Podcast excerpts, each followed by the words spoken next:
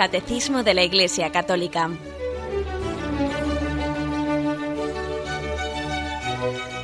Un programa dirigido por Monseñor José Ignacio Munilla, Obispo de San Sebastián.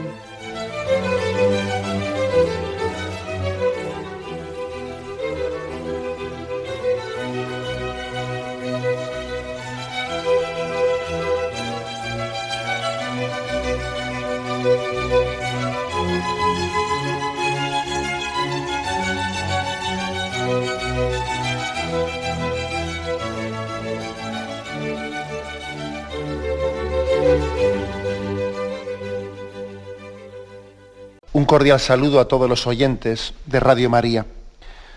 Un día más, con la gracia del Señor, proseguimos el comentario del Catecismo de nuestra Madre la Iglesia. Y hoy es nuestro proyecto, es nuestro plan eh, concluir la explicación referida al sacramento de la unción de los enfermos, a la cual hemos dedicado pues, unos cuantos programas. Y el último apartado del, del sacramento de la unción de los enfermos lo reserva el Catecismo para hablar del viático. El viático son dos puntos, 1524 y 1525, con los que se concluye eh, la explicación del sacramento de la unción. Bueno, bien es cierto que el viático no, no forma parte estrictamente del sacramento de la unción de los enfermos, pero sí que la Iglesia eh, pues, lo recomienda vivamente, ¿no? La recepción del viático. Bueno, pues vamos a ello. Leemos el primero, de los puntos, el 1524. A los que van a dejar esta vida, la Iglesia ofrece, además de la unción de los enfermos, la Eucaristía como viático.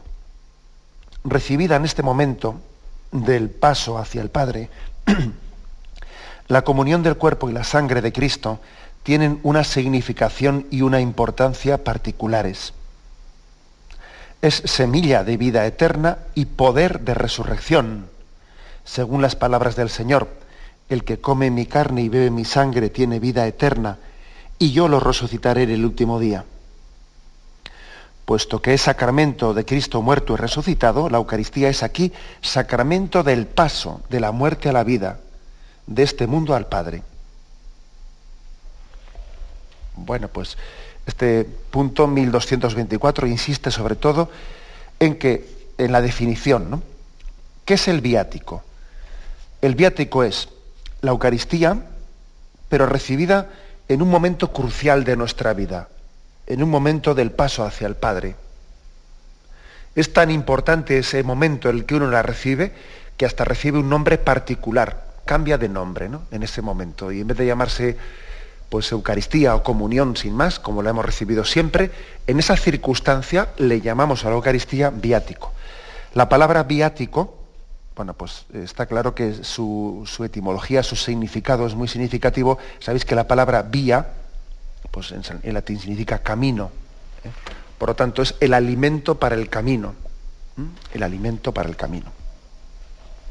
Somos conscientes de que, de que cuando pasamos de este mundo al Padre, el hombre, el hombre no se puede apoyar en lo que, como insiste Jesús en el Evangelio, no, no se puede apoyar en lo que la, polilla lo corroe. Aquí en ese momento del paso al Padre, de nada sirven nuestros tesoros, los que hemos acumulado en esta vida. No como los faraones, sabéis que, que cuando se han ido descubriendo, eh, cuando se descubrieron en las pirámides de Egipto los mausoleos de los faraones, los faraones allí se, se rodeaban, ¿no? Se rodeaban de el alimento, de alimentos materiales, se, se rodeaban de tesoros, de joyas, pensando que todo eso iba a ser necesario para el tránsito, para el camino hacia la otra vida. El cristiano es muy consciente de que en ese paso, en ese paso de la vida a la muerte y de la muerte a la vida eterna, en ese paso, el único acompañante, lo único que pasa con él, lo único que no se corrompe, lo único que la muerte no corrompe, es precisamente la vida de Cristo resucitado. Y por eso se recibe a Jesucristo como semilla de vida eterna. Ahora vamos a explicarlo un poco. Todo lo demás aquí se va a quedar. ¿Mm? El alimento material, los bienes materiales, nuestros, pues nuestros éxitos eh, de gloria, el renombre, nuestra fama, tantas cosas, no tantos tesoros acumulados, no, aquí se van a quedar. Y sin embargo, lo que nos acompaña, lo único que, que pasa con nosotros, ¿no? ese tránsito, esa puerta, es a Cristo resucitado. Mejor habría que decir al revés, no es que Él pase con nosotros, es que nosotros pasamos con Él, que es distinto. En esa puerta en realidad somos nosotros los que le acompañamos a Él, no Él, no él a nosotros. Eso es el viático, por lo tanto. El viático es el alimento para el camino. El viático es la Eucaristía recibida en ese momento trascendente de nuestra vida. Hay un punto de referencia para que eh, lo, meditemos, al que se nos remite eh, en, este punto de catecismo. Se nos remite al 1392. Y allí se nos recordaba, lo que el alimento material produce en nuestra vida corporal, la comunión lo realiza de modo admirable en nuestra vida espiritual. La comunión con la carne de Cristo resucitado, vivificada por el Espíritu Santo y vivificante, conserva acrecienta y renueva la vida de gracia recibida en el bautismo. Este crecimiento de la vida cristiana necesita ser alimentado por la comunión eucarística, pan de nuestra peregrinación hasta el momento de la muerte, cuando nos sea dado como viático. Por lo tanto, el alimento, el efecto que produce el alimento material en el cuerpo, lo produce la comunión en nuestra alma es un pan vivificante. A través de la comunión recibimos la vida del Espíritu Santo. Recibimos la vida del Espíritu Santo. Eso es, fijaros que la presencia de Jesús bajo las especies eucarísticas, pues durará, pues no sabemos exactamente con, con, detalle, ¿no? Pero durará pues el tiempo que tarden en deshacerse las especies eucarísticas en nosotros, pero pocos minutos, ¿no?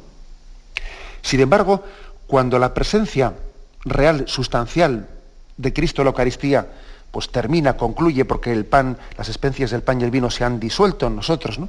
Cuando esa presencia sustancial concluye, sin embargo, esa presencia no se disuelve en una ausencia, sino que el Espíritu Santo, a el, Espíritu Santo, a través de esa comunión que hemos recibido, nos inhabita más plenamente. Recibimos pues a ese Espíritu Santo de una manera más fuerte, más plena, para que venga a morar en nosotros, para que venga a inhabitar en nosotros. Hay una estrecha relación entre la comunión, entre la Eucaristía y la inhabitación. Creo que es bueno que pensemos que en la medida en que esa presencia sustancial de Cristo se disuelve, porque las especies, lógicamente, pues una vez que se han recibido, pues, pues, pues son, son asumidas por el cuerpo, sin embargo, esa presencia sustancial no se disuelve en una ausencia, sino que se transforma en la inhabitación del Espíritu Santo en nosotros, que nos da vida. Y este es uno de los... Eh, aquí hay un cumplimiento de aquella promesa que Jesús nos dijo, yo estaré con vosotros, tú no estarás solo, estarás acompañado por Cristo resucitado a través del don del Espíritu Santo que vas a recibir. Este momento pues clave de tu vida, el momento de, de tu enfermedad, de la proximidad de tu muerte, de la proximidad del paso, de ese vía, de ese camino, de ese paso a la vida eterna, no estás solo, caminas unido a Jesucristo unido a Él. Él te abre camino y donde Él ha puesto el pie, tú, tú lo pones detrás suyos, tú sigues sus huellas. Siempre has sido, el, cristiano es discípulo de Cristo, sigue sus pasos, ¿no? Como, pues como alguien que ha seguido a alguien que es experto en la montaña y, sigue sus consejos y, y pone el pie en la senda, en el lugar en el que el que hace de guía ha puesto el pie. También ahora pues cuando caminamos por cañadas oscuras, como es la muerte, ¿no? Para nosotros es una cañada oscura. Pues cuando caminamos por cañadas oscuras nada temos, nada tememos, porque Él va con nosotros y donde Él pone el pie, nosotros vamos detrás suyo. Siempre hemos sido discípulos de Cristo y más que nunca en este momento, el momento de la muerte, le necesitamos más que nunca para que esa cañada oscura, unidos a Jesucristo, sea camino de luz Y gracias al viático, gracias a que Cristo viene con nosotros, pues lo que, lo que humanamente hablando es cañada oscura, sendero oscuro, sin embargo, eh, lo que en un principio era un túnel negro acaba siendo un camino de luz. Esta es, digamos, la afirmación central eh, que nos hace el catecismo en este momento. Qué, qué, fuerza tan grande, ¿no? Qué fuerza tan grande tiene la afirmación de fe de que la Eucaristía tiene un doble significado, según ha dicho aquí el punto 1524. Semilla de vida eterna y poder de resurrección. ¿Mm? Semilla de vida eterna y poder de resurrección. No en vano fue Jesús el que dijo esa, esa frase en Juan 6, 54. El que come mi carne y bebe mi sangre tiene vida eterna. Y yo lo resucitaré en el último día. Hay una unión muy estrecha, una unión muy estrecha entre Eucaristía y resurrección. ¿Por qué? Pues porque cuando comulgamos estamos recibiendo el cuerpo y la sangre de Cristo resucitados. O sea, hemos introducido en el tiempo, hemos introducido en nuestra condición mortal una carne inmortal, que es la de Jesucristo. Es como si se hubiese introducido en, este tiempo, en, estas coordenadas espaciotemporales de la historia, si se hubiese introducido, no, digo es como, creo que he dicho mal al decir es como, es que es así realmente. Sea, se ha introducido en, esta, en, este paso en el que estamos, en este, en este tiempo, en el que todavía todo es corruptible, en el que todo todavía está sometido a la corrupción, sin embargo se ha introducido en la Eucaristía el cuerpo resucitado de Jesucristo. Entonces, es un adelanto. Eh, y al unirnos a un cuerpo resucitado, hay una promesa de resurrección. Se te dice, tú que eres corruptible, tú que eres polvo y en polvo te convertirás, sin embargo, al haber recibido ese cuerpo resucitado de Jesucristo, tienes en ti una semilla de resurrección, tienes una semilla de inmortalidad. Sí, es verdad, eres polvo, en polvo te has de convertir, pero esa comunión que has recibido, ese cuerpo glorioso de Jesucristo, hace que ese, ese polvo, ese barro que eres tú, sin embargo, tenga metido dentro un injerto, como quieras llamarlo, ¿no? Una especie de injerto, una semilla de vida eterna, de resurrección. De alguna manera, por lo tanto, se ha adelantado el cielo en ti se ha adelantado en cielo. Ya en ti no todo es corruptible, no todo es perecedero, porque, porque llevas dentro de ti esa semilla de resurrección. ¿eh? Esta es la gran promesa de la Eucaristía. Por eso nosotros entendemos que es tan importante comulgar, porque comulgando estamos preparando la resurrección, estamos preparando la vida eterna. ¿Mm? La resurrección a una vida gloriosa hay pues una, estrecha, si he, dicho, si he dicho antes ¿no? que hay una, una, estrecha relación entre la presencia de Cristo en la Eucaristía y la inhabitación, como después Cristo, el Espíritu Santo inhabita en nosotros, también hay una estrecha relación entre la Eucaristía y la resurrección. El que come mi carne y bebe mi sangre tiene vida eterna y yo lo resucitaré en el último día. Esta es la gran eh, la gran afirmación, una afirmación llena de, llena de poder. Cristo tiene poder, nosotros ante la muerte no somos nada, somos sujeto paciente, ¿no? Y sin embargo, Cristo tiene poder, la muerte ha sido muerta en Jesucristo. Oh muerte, ¿dónde está tu victoria? Pues la, victoria de la muerte nos la ha dado eh, esa, esa vida gloriosa de Cristo que recibimos cada vez que comulgamos y especialmente en el momento de nuestra, eh, de nuestra muerte, el momento de, la agonía, del, tránsito al Padre, la comunión se, nos presenta como la oferta de, del Cristo glorioso, de la vida gloriosa de Cristo. Lo vamos a meditar y continuamos en serio.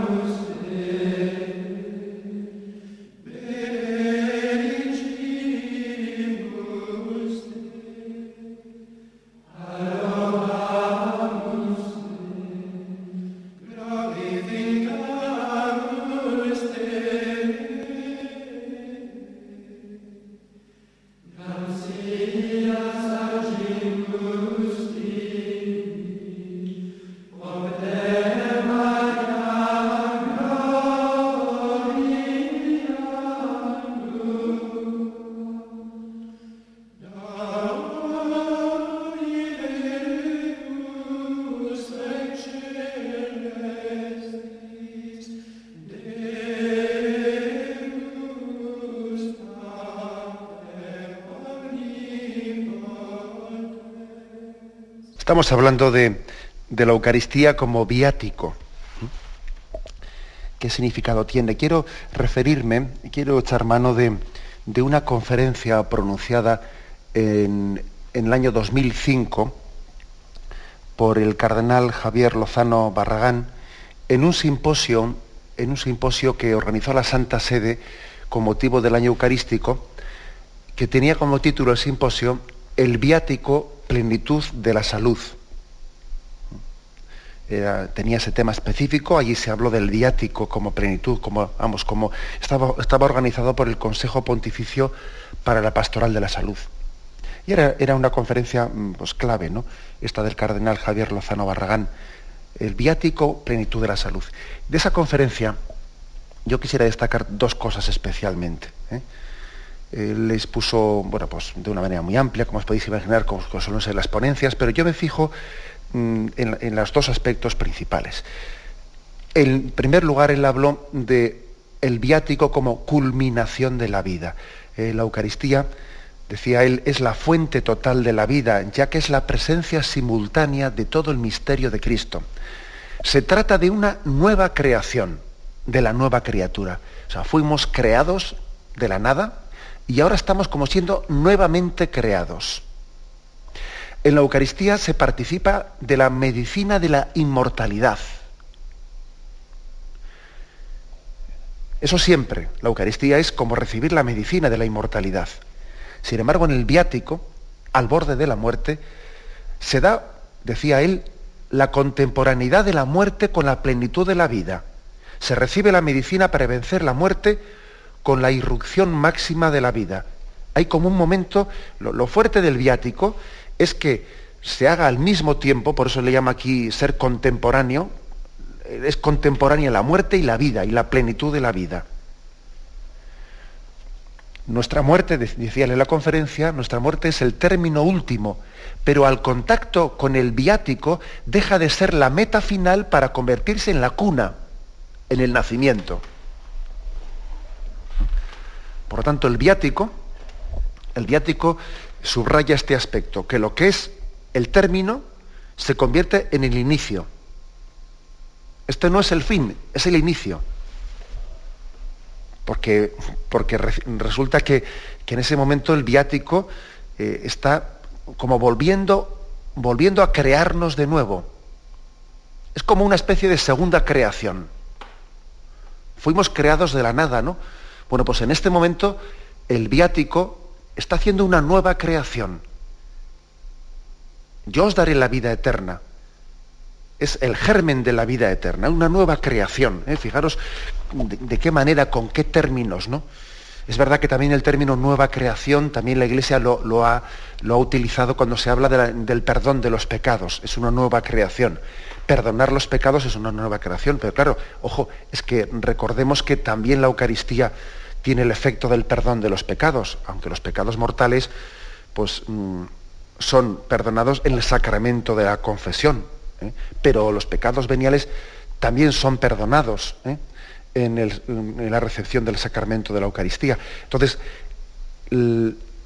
es impresionante ¿no? ver cómo en esta, en esta conferencia, vamos a ver, oficialmente pronunciada eh, por este cardenal en un simposio de la Santa Sede, con toda, con toda la solemnidad, él le llama al viático la segunda creación.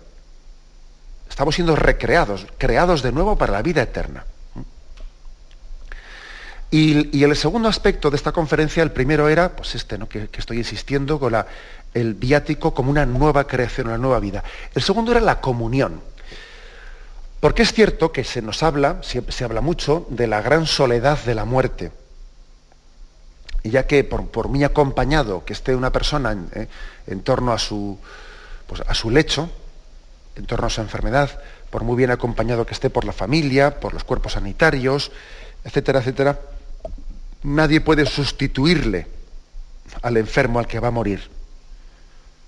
Todos tenemos que morir individualmente. Por ahí hay que pasar de uno en uno. ¿eh? No, no se pasa, no, de uno en uno se pasa. Es curioso, ¿eh? es curioso ver cómo eh, el, temor que tenemos a, la soledad, el momento de la muerte. Incluso días anteriores veíamos en la prensa pues, pues, pues mm, episodios que son auténticamente, vamos, de, locura, ¿no? De locos, pero que, que también denotan esto. ¿no? Y no sé si escuchasteis la noticia de que se había hecho público de que en algunas páginas de internet algunas personas contactaban entre ellas y, tenían una relación en ellas para, para quedar de acuerdo en, suicidarse conjuntamente, en suicidarse todos a la, misma hora. Venga, si tú, si vas tú, voy yo también. Venga, nos suicidamos los dos al mismo tiempo, ¿no? Una cosa de locos, ¿no? Pero detrás de, ese, de, ese, desquiciamiento tan grande, es curioso eh, lo que, que eso también denota el temor a la soledad en la muerte. Porque todos somos conscientes de que hay que pasar de uno en uno. De dos en dos ahí no se puede pasar. Por mucho que, ellos hagan esa locura de, suicidarse a dúo, ¿no? Es absurdo. ¿eh? Pues bien, em, frente a esta, eh, a esta, experiencia humana de soledad ante la muerte, la Eucaristía, recibida como viático, nos introduce en una plena e íntima comunión mm, con Cristo, que muere en nuestra muerte, para resucitar también con nosotros. Es una especie de morir y resucitar con nosotros, decía ¿eh? pues este cardenal en esta ponencia, el cardenal Javier Lozano, al cual me, estoy recibiendo. ¿eh? Muere con nosotros para que también nosotros resucitemos con Él. Esto significa la, la, verdadera compañía de Cristo con nosotros. Él es el único que te puede acompañar en ese momento de la muerte. En realidad eres tú el que le acompañas a Él, como hemos dicho antes. Esta es la verdadera compañía. Vivida en Cristo, la muerte lleva consigo pues, pues, pues el, el amor de misericordia que nos acompaña y no nos deja solos. Eh, en el viático entramos pues en la comunión trinitaria como el último peldaño de la intimidad con Dios. Es muy hermoso, creo que este aspecto. Y por eso también en Cristo, cabeza, cabeza del cuerpo místico, de Cristo total, entramos en comunión no solo con Cristo, sino con todos los santos, con la Santísima Virgen, con San José incluso con los que se encuentran en el estado del purgatorio y con todos los cristianos con los que estamos en comunión. Todos nos acompañan en el momento definitivo de la muerte y nos ayudan a realizar el paso fundamental a la felicidad absoluta. A través del viático, a través de la Eucaristía, nadie un cristiano no muere solo, muere a través de Cristo en comunión con todo el cuerpo místico de Cristo bueno, pues frente a la experiencia humana de soledad, que es terrible, ¿no? El momento de la muerte los cristianos podemos dar testimonio, muchos cristianos han vivido, ¿no? El momento de su muerte como un momento de comunión, de comunión. Bueno, pues creo que, estos son los dos aspectos, em, los dos aspectos principales, ¿no? Eh, esa nueva creación, o sea, el viático como nueva creación, y segundo, el viático como comunión. Comunión que nos permite pues, no morir solos, sino morir en Cristo y a través de Cristo unidos a todo el cuerpo místico de la Iglesia. Bien, tenemos un momento de reflexión y continuamos enseguida.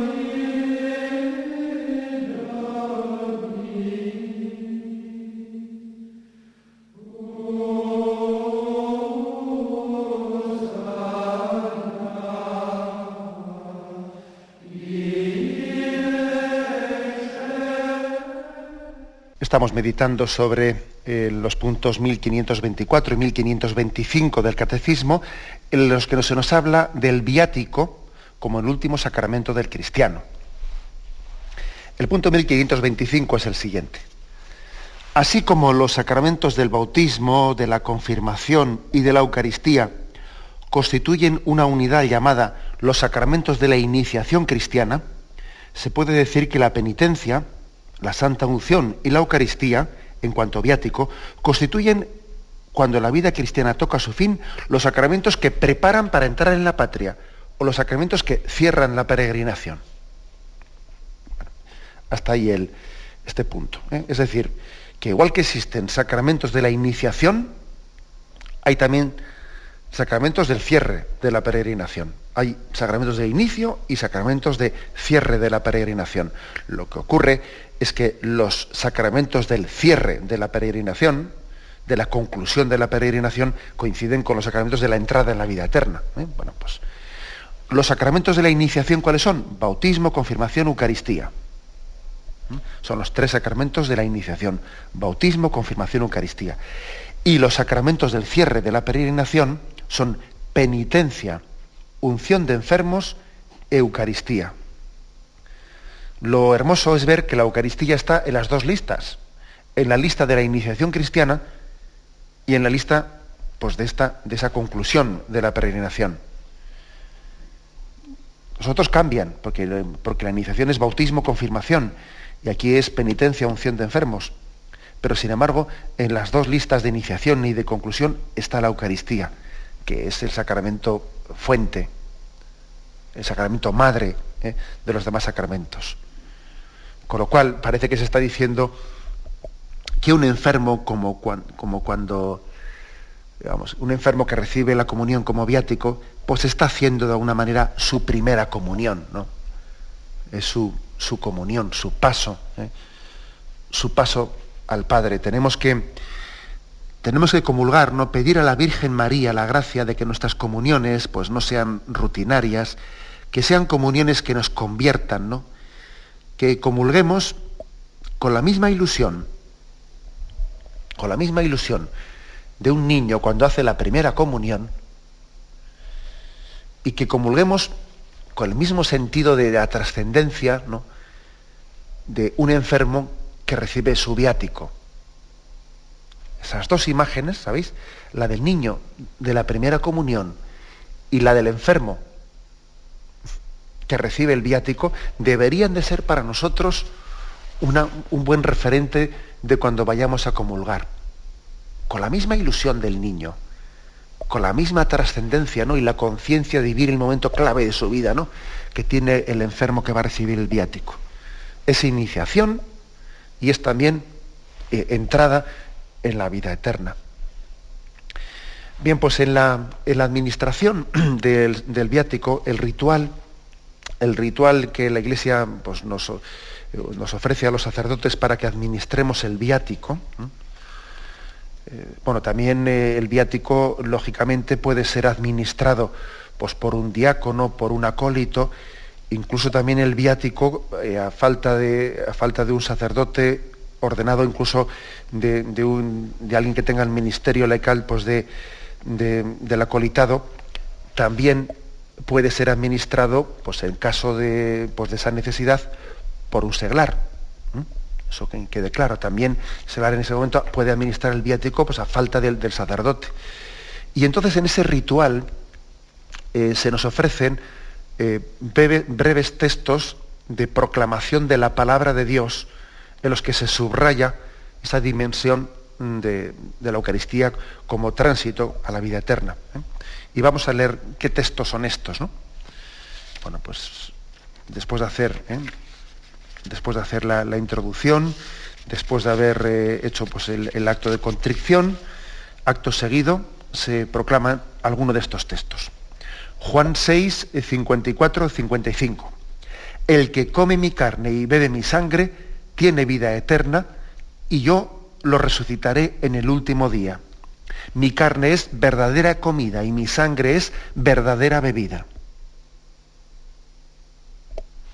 Aquí, por lo tanto, es un texto en el que se presenta, se presenta en la promesa de Jesucristo de que el que ha recibido el cuerpo y la sangre de Cristo, pues lógicamente pues es recibirlo con plena conciencia, pleno sentido, con, la, con una verdadera disposición, será asistido por Cristo en la resurrección. Me imagino que algún oyente estará, estará preguntando para sí, y cuando hemos leído eso de que el que come mi cuerpo y bebe mi sangre tiene vida eterna, yo lo resucitaré en el último día, ¿eso qué quiere decir? ¿Que el que no lo come no resucita? Hombre, eh, se está refiriendo, eh, resucitar, resucitarán todos, para la vida eterna o para la condenación eterna. ¿eh? hay que decir que la Sagrada Escritura muchas veces, cuando habla yo le resucitaré, se refiere yo lo resucitaré para la vida eterna, porque resucitarán, porque resucitar, resucitarán todos. Me explico. ¿eh? Eso hay algunos pasajes de la Biblia que lo especifican. ¿eh? Unos resucitarán para la vida eterna y otros para la muerte eterna. Vale. Lo que pasa es que en otros pasajes de la Biblia, eh, cuando se habla de y yo lo resucitaré, se sobreentiende que es le resucitaré para la vida eterna en el cielo. O sea que eso también creo que por el contexto se, se entiende.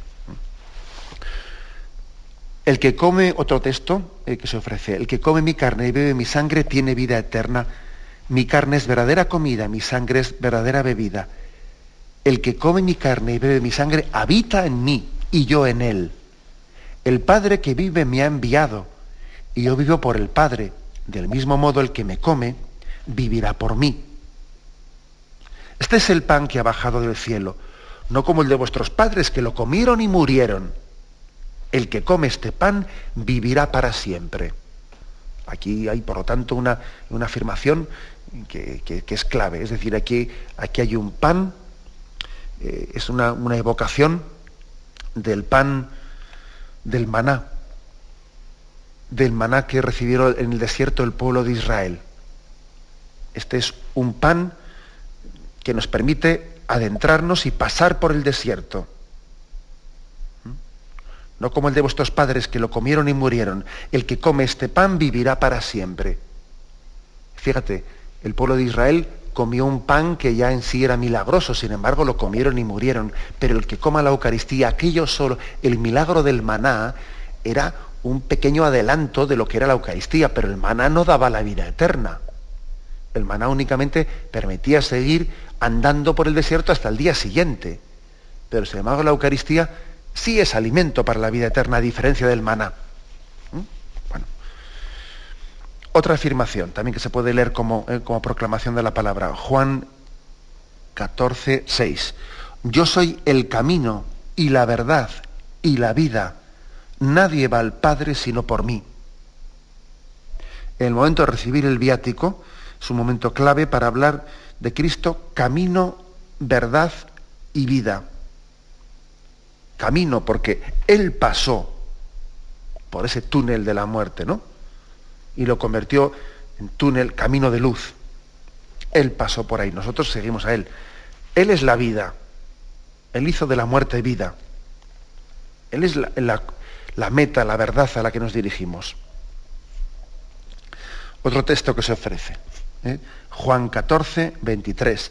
El que me ama guardará mi palabra y mi Padre lo amará y vendremos a él, perdón, y vendremos a él y haremos morada en él. Es también una llamada a guardar ¿eh? la palabra, a permanecer firmemente unidos a Cristo sin dejarnos apartar de él. Juan 15, 4. Permaneced en mí y yo en vosotros. Como el sarmiento no puede dar fruto por sí si no permanece en la vid, así tampoco vosotros si no permanecéis en mí es como una llamada a que, el que comulga en ese momento del viático eh, se agarre con todas sus fuerzas ¿no? a la mano de Cristo. Es como diciendo, agárrate a mí, agárrate a mí que pasaremos juntos. ¿no? Este momento clave de tu vida, el momento del paso, del paso a la vida eterna. Agárrate fuerte, permaneced en mí como el sarmiento. Tiene que estar unido al tronco, ¿no? Pues para recibir de él la vida, así también tú agárrate a Cristo resucitado en ese momento del tránsito. Y por último, el último texto ¿no? que se nos ofrece. Cada vez que coméis de este pan y bebéis del cáliz, proclamáis la muerte del Señor hasta que vuelva. Esa es primera carta a los Corintios, capítulo 11, versículo 26. O sea que cada, vez eso, eso, está referido, lógicamente, no únicamente al viático, sino a la celebración de la Eucaristía, ¿no? Cada vez que coméis de este pan y bebéis del cáliz, proclamáis la muerte del Señor hasta que vuelva. Pero claro, en el día en el que uno recibe el viático, en el día de su entrada a la casa del Padre, lógicamente esta frase adquiere otra fuerza, pues tremenda, ¿no? Proclamáis la muerte del Señor hasta que Él vuelva. Bueno, estos son los textos que se ofrecen. Después de ello, el ritual del, viático, el ritual, si la circunstancia lo permite, ¿eh? lo permite, se hace la profesión de fe bautismal. Digo si la, circunstancia lo permite, ¿eh? pues porque claro, pues también puede ocurrir que, pues que, pues que el mismo enfermo no tenga pues esa capacidad. En ese caso igual también pues lo que se hace es que los que le rodean, ¿eh? los que le rodean también ayuden, ayudan a ello. Pero bueno, si hay un ambiente propicio, se hace la profesión de fe bautismal.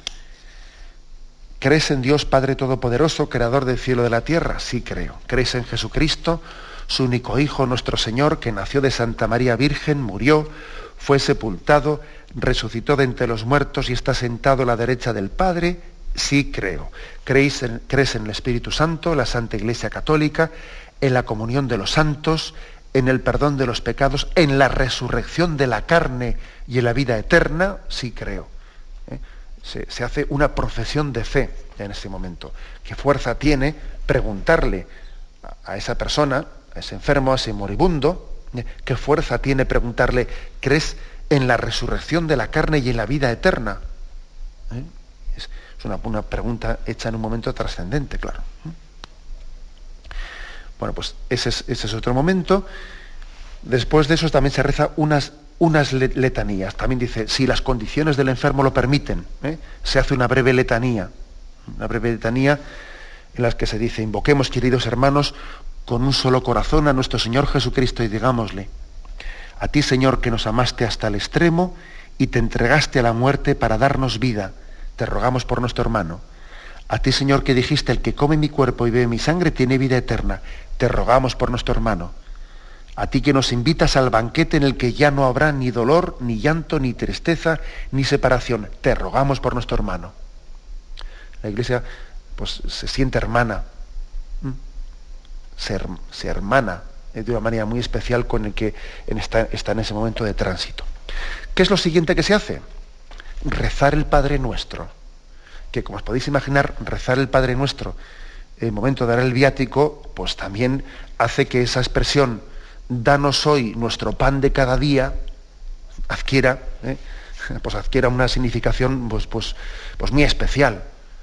Imaginaros lo que significa para alguien que está recibiendo el viático decir, danos hoy el pan de cada día. Es como decir, mira Señor, tú en la Eucaristía me has sostenido a lo largo de toda tu vida. Desde mi primera comunión, de ti he recibido la fuerza. Cada vez que he comulgado, ¿no? Pues mis, mis cansancios tú los has aliviado. Mis oscuridades tú las has iluminado. Pero ahora, Señor, de una manera especial, entiendo pues, que, pues que tú eres mi pan, tú eres mi vida. Y muchos panes ha habido ¿no? nuestra, en nuestra vida que nos han alimentado, porque también el alimento del cuerpo es un don de Dios. Y los cuidados que el médico nos ha, nos ha dirigido son también las caricias de Dios. Dios nos ha acariciado a través de los médicos que nos han cuidado, ¿eh? No olvidemos eso. Y a través de la familia, Dios nos ha acompañado, nos ha dado afecto. Y entonces, bueno, pues todo ha, sido, eh, todo ha sido un don de Dios, pero especialmente en este momento, el don que queda en este momento, el don que permanece, el pan auténtico es el pan de la Eucaristía. Cuando yo le he pedido durante toda mi vida, Señor, danos el pan de cada día, pues estaba pidiendo muchas cosas, claro, pero posiblemente la medida en que mi, en que mi vida ha ido caminando hacia la meta, cada vez que he pedido eso de darnos hoy el pan de cada día, si hemos pedido bien, si nuestra vida cada vez se ha ido configurando más con Cristo, cada vez esa petición se refería más a la Eucaristía y quizás menos a los dones materiales. Danos hoy el pan de cada día Y uno dice, ¿y qué pan es ese? ¿no? Al final, según uno va avanzando, al final se da cuenta de que el auténtico don, el don que supera a todos los, bueno, que los contiene a todos y que los supera al mismo tiempo, ese don es el don de la Eucaristía. Señor, no te pido ya que no te pido ya que me des tus dones, te pido que tú mismo te des como compañía, como, como don para en mi vida. Durante toda la vida he recibido dones de Cristo y al final recibo a Cristo mismo como el don, el don supremo.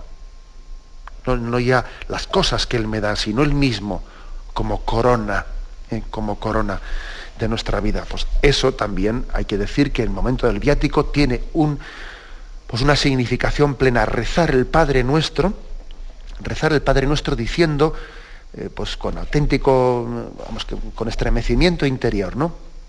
Danos hoy nuestro pan de cada día, el pan del viático. Rezado el Padre Nuestro, el sacerdote muestra el Santísimo Sacramento y diciendo, este es el Cordero de Dios que quita el pecado del mundo. Dichosos los invitados a la cena del Señor. Señor, yo no soy digno de que entres en mi, en mi casa, pero una palabra tuya bastará para sanarme. Y el sacerdote le da el cuerpo de Cristo. Si es posible, dice, lo dice así, si es posible, pues sería hermoso, conveniente, dar la comunión en las dos especies, en el cuerpo y la sangre del Señor porque, ojo, también el viático puede darse dentro de la Santa Misa. Es más, si es posible, pues también la Iglesia eh, recomienda que se pueda celebrar la Eucaristía en la habitación del, del enfermo y en la misma, y, al concluir la, Eucaristía, darle la comunión como viático. Nosotros generalmente hemos visto el viático trasladado, ¿eh? trasladado desde la Iglesia a la casa del enfermo, etcétera, bien, pero también puede celebrarse la Eucaristía en casa del enfermo y darle la comunión como, como viático. Después de eso se reza eh, la oración, eh, la oración de acción de gracias y se le da la bendición. También la bendición es hermosa. Hay varias fórmulas, varias fórmulas, pero por ejemplo leo esta. Jesucristo el Señor esté siempre a tu lado para defenderte. Amén. Que Él vaya delante de ti para guiarte y vaya tras de ti para guardarte. Amén. Que Él vele por ti, te sostenga y te bendiga. Y la bendición de Dios Todopoderoso. ¿eh? Creo que es una, una, bendición hermosísima. Pues bien, hemos concluido de esta manera en ¿eh? la explicación del sacramento de la unción de los enfermos. Resta, restan, eh, bueno, creo que sois los, los, que estáis siguiendo la explicación del catecismo y tenéis con vosotros el libro del catecismo, os daréis cuenta de que al finalizar eh, cada capítulo hay un pequeño resumen en el que en unos puntos se resume todo lo que se ha dicho y en concreto la unción de los enfermos pues ha ocupado desde el punto 1499 hasta este último que ha sido 1525. Y luego aquí ahora pues hay eh, seis o siete números de resumen. Nosotros el resumen, bueno, pues no, no nos lo saltamos pues por la sencilla razón de que ya hemos tenido la, eh, pues, eh, la, explicación profusa punto por punto de, Pero siempre es bueno también que uno sepa que existe, después de haber terminado el capítulo, el catecismo ha hecho el esfuerzo de resumir, resumir mucho más brevemente lo que se ha dicho pues, con unas fórmulas más concisas. Pues si Dios quiere, eh, continuaremos. El siguiente sacramento son los sacramentos al servicio de la comunidad y el siguiente sacramento será el sacramento del orden, del orden sacerdotal. Bien, me despido con la bendición de Dios Todopoderoso. Padre, Hijo y Espíritu Santo, descienda sobre vosotros. Alabado sea Jesucristo.